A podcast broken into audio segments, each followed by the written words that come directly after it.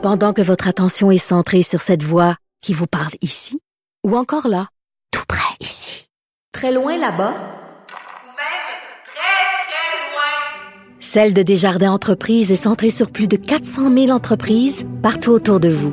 Depuis plus de 120 ans, nos équipes dédiées accompagnent les entrepreneurs d'ici à chaque étape pour qu'ils puissent rester centrés sur ce qui compte, la croissance de leur entreprise.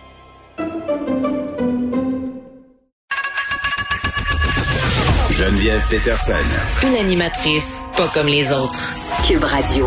Mercredi, on est avec Elsie Lefebvre que vous pouvez lire dans le journal de Montréal et dans le journal de Québec. Elsie, salut. Bonjour Geneviève. Tu chroniquais aujourd'hui euh, sur une éventuelle réforme de la loi 101 par la CAC. Tu te demandais si on allait accoucher d'une réforme digne de ce nom.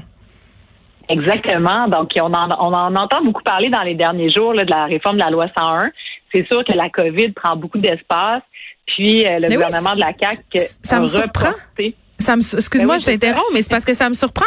C'est vrai qu'on a tout un débat sur la langue française, euh, sur la loi 101, puis je me dis, est-ce que c'est vraiment le moment euh, de penser à ça alors qu'il y a des gens qui meurent, alors qu'on est dans une crise de santé publique sans précédent, puis en même temps, je me dis que c'est souvent dans les moments de crise qu'on perd nos acquis.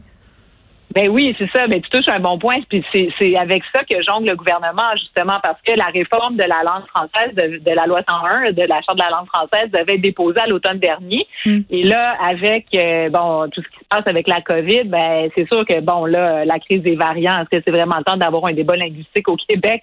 Effectivement, on peut se le demander. Mais euh, tu sais, on a quand même vu le gouvernement Legault euh, agir euh, sur les dossiers économiques dans les dernières semaines. Donc, la question de la langue, c'est un des piliers du programme de la CAQ. on le sait, François Legault, c'est un ancien souverainiste, il a mis ça de côté, mais il a dit il y a d'autres manières de faire et protéger la culture québécoise, la langue française. Donc là, pour lui, c'est quand même un test assez important. Et la, la, la réforme est attendue. Donc là, bon, on parlait d'un dépôt au Conseil des ministres la semaine prochaine. Je ne sais pas si ça va se faire. Donc, il reste encore un peu de temps pour peaufiner les dernières choses. Puis là, la question que tout le monde se pose, est-ce que François Legault va changer d'idée par rapport à la question du sujet français? Donc, il a déjà dit qu'il était contre. Mais là, on voit que la question, euh, la situation de la langue évolue vraiment euh, rapidement. Les statistiques sont vraiment euh, font peur là, quant, à la survie même de, la langue française au Québec. Puis donc, bien des spécialistes, encore en fin de semaine, Guy Rocher est sorti sur cette question-là pour dire que mm. fallait pas qu'il y ait une, réforme qui soit dans la demi-mesure. On n'est plus à l'époque, on peut plus se permettre juste des mesurettes. On doit vraiment y aller en profondeur. Puis, ben, c'est la question à savoir est-ce que ça va être là ou pas. Euh, moi, j'ai encore espoir, donc euh, c'est pour ça que j'écris là-dessus aujourd'hui. Je me dis, euh, le gouvernement Legault, François Legault, on a Oui, puis un gouvernement qui, qui affiche haut et fort son nationalisme, qui nous flash en pleine face tout le temps la culture québécoise, que ce soit ben, en faisant des suggestions livres. Mais tu vois, moi, je me faisais la réflexion suivante, Elsie, par rapport à la question de la langue. Ma pensée, elle a beaucoup évolué par rapport à tout ça là puis euh, je trouve ça important d'en parler parce que euh, c'est pas parce qu'on a une idée à un moment donné que cette idée-là ne peut pas euh, se modifier puis changer au fur et à mesure justement que la situation évolue puis qu'on apprend aussi sur ce sujet-là qu'on parle avec des intervenants. Puis moi je trouvais pas tu sais par rapport à, ce qui est proposé avec la loi 101 puis d'obliger les gens puis de sanctionner puis d'obliger les gens au cégep francophone puis obliger les cégeps à se plier. Tu sais je trouvais que c'était des mesures un peu répressives qui au bout du compte ne servaient à rien. Moi je crois pas beaucoup à ça la répression là, pour faire euh, euh, entrer des gens dans une chapelle idéologique ou pour convaincre des gens de se ranger de ton bord. Euh, j'ai jamais cru à ça. Puis en même temps, à la lueur de ce qu'on apprend ces temps-ci, là, tu parlais des chiffres du recul du français, euh, puis aussi des discussions que j'ai avec des gens qui sont plus jeunes que moi, puis bon, euh, bon, mes enfants, c'est pas nécessairement un échantillonnage digne d'un sondage léger, là, mais quand même de voir à quel point le français avait perdu du galon chez ces jeunes-là, c'est-à-dire qu'ils ne sont pas attachés à cette langue-là autant qu'on l'est, euh, qui trouvent ça à la limite même pas important tant que ça de la parler, qui ont aucun problème à parler anglais, à consommer des contenus en anglais, euh, qui trouvent que les contenus francophones québécois, c'est plate. Euh, moi, j'entends souvent euh, les ados autour de moi dire que la télé québécoise bof, que la musique en français, bah, tu sais, qui consomment beaucoup de contenu international. Tu sais, ça, c'est le pendant un peu pernicieux de la culture euh, Netflix puis de la mondialisation. Mm-hmm. Puis je me dis, rendu là, si le rendu au point où euh, on a une espèce d'apitoiement, pas un apitoiement, mais une espèce d'abandon, ben peut-être que d'obliger, comme d'obliger la parité en entreprise, là, Ben ça, oui. ça arrivera pas puis ça se fera pas, à moins qu'on l'impose, ben, imposons le français, puis voyons ce que ça donne. J'ai vraiment changé Ben, d'idée, là, oui. je vous le dis, là.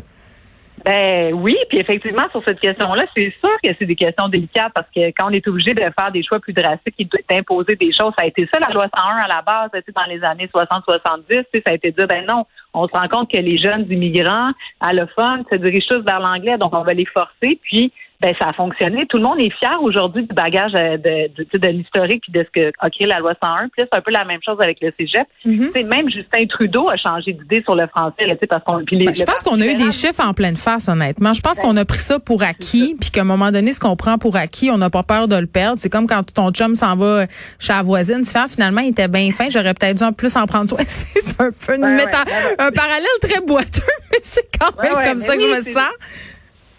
Mais oui, effectivement. Puis sur ce que tu mentionnes par rapport à la culture sur Netflix et tout ça, tu sais, effectivement, tu sais, les jeunes consomment de la, de la culture gratuite. Qu'est-ce qu'il y a sur les mé- tu sais, dans, dans sur l'internet, c'est gratuit. Oui. Il n'y a pas beaucoup de contenu en français. Donc ça, c'est tout un pan où on a peu de, de points, si on peut dire. Oui, puis ça euh, veut pas dire de ne pas être ouvert sur le monde. Ça veut pas dire de ne pas consommer des contenus qui viennent d'ailleurs. Euh, Je pense que ça c'est une grande richesse, puis c'est le fun de cultiver nos différences. Mais tu sais, il faut, oui. c'est ça, il il faut quand même euh, retrouver cette fierté là de notre culture puis de la langue québécoise, de la langue française québécoise, parce que la langue québécoise n'est pas la langue française. Sais, on parle en québécois. Ben oui, définitivement. Puis oui, euh, tu sais, si on regarde, puis l'autre chose, c'est que tu si tu regardes à Montréal, ben c'est Mm. pas des farces. Tu sais, les francophones euh, sont pratiquement minoritaires déjà.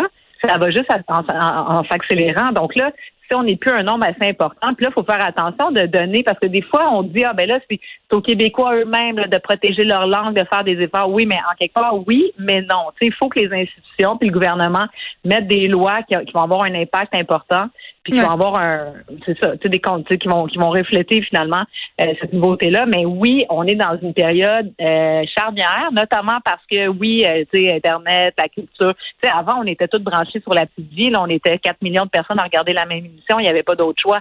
Maintenant, euh, c'est plus, euh, tu sais, on le voit avec la, la chanson, euh, la chanson francophone.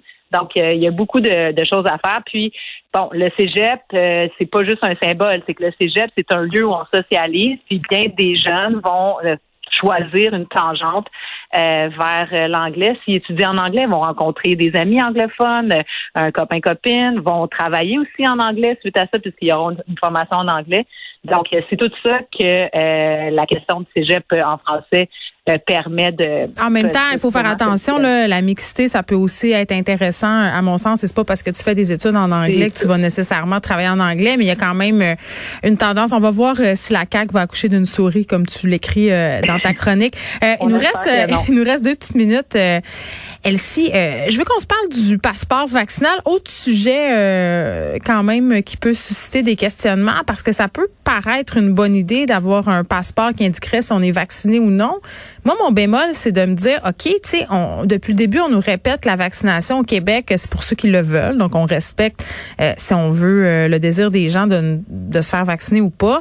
Euh, si on me donne un passeport vaccinal en échange de privilèges, à mon sens, c'est un peu comme une obligation déguisée. Ben oui, mais ça peut en même temps inciter les gens à se faire vacciner s'ils voient qu'il y a un avantage. S'ils peuvent pas aller, euh, je sais pas moi, à Puerto Plata. euh, dans- Ça, c'est plate. fêtes, ça ça va peut-être les inciter. Mais outre ça, effectivement, c'est que tu sais, si on veut rouvrir des endroits comme des salles de spectacle et tout ça, ben c'est certain que si on a une preuve de vaccination, ben ça va aider parce que les gens vont pouvoir bon euh, aller dans les lieux publics euh, sans danger. Mais effectivement, c'est vraiment une question complexe parce que toute la, effectivement euh, l'accessibilité, est-ce qu'on va discriminer les gens? D'ailleurs, on a vu ben, l'administration Biden qui a dit qu'il n'y aurait pas de passeport au niveau fédéral aux États-Unis. Mais tu sais que c'est un Euh, débat, euh, c'est un débat quand même qui a touché aussi euh, la scolarisation des enfants. Il y a plusieurs personnes qui sont pas d'accord quant à l'obligation potentielle euh, de la vaccination pour les enfants là, versus leur fréquentation de l'école. Il y a des pays où on impose les vaccins, c'est-à-dire que si t'es pas vacciné, euh, tu ne peux pas entrer à l'école. On a souvent euh, soulevé la question ici, notamment quand on a eu un retour des codes rougeoles, de se dire est-ce qu'on devrait rendre ça obligatoire? Mais toujours cette question euh, super épineuse, euh, cette question éthique qui fait que si t'obliges, ben tu vas en quelque sorte contre la volonté des gens. donc c'est pas simple tout ça. Il y a bien des pays qui sont pas prêts à aller de l'avant. Elsa, Elsie, pardon. Merci beaucoup. À bientôt, Geneviève.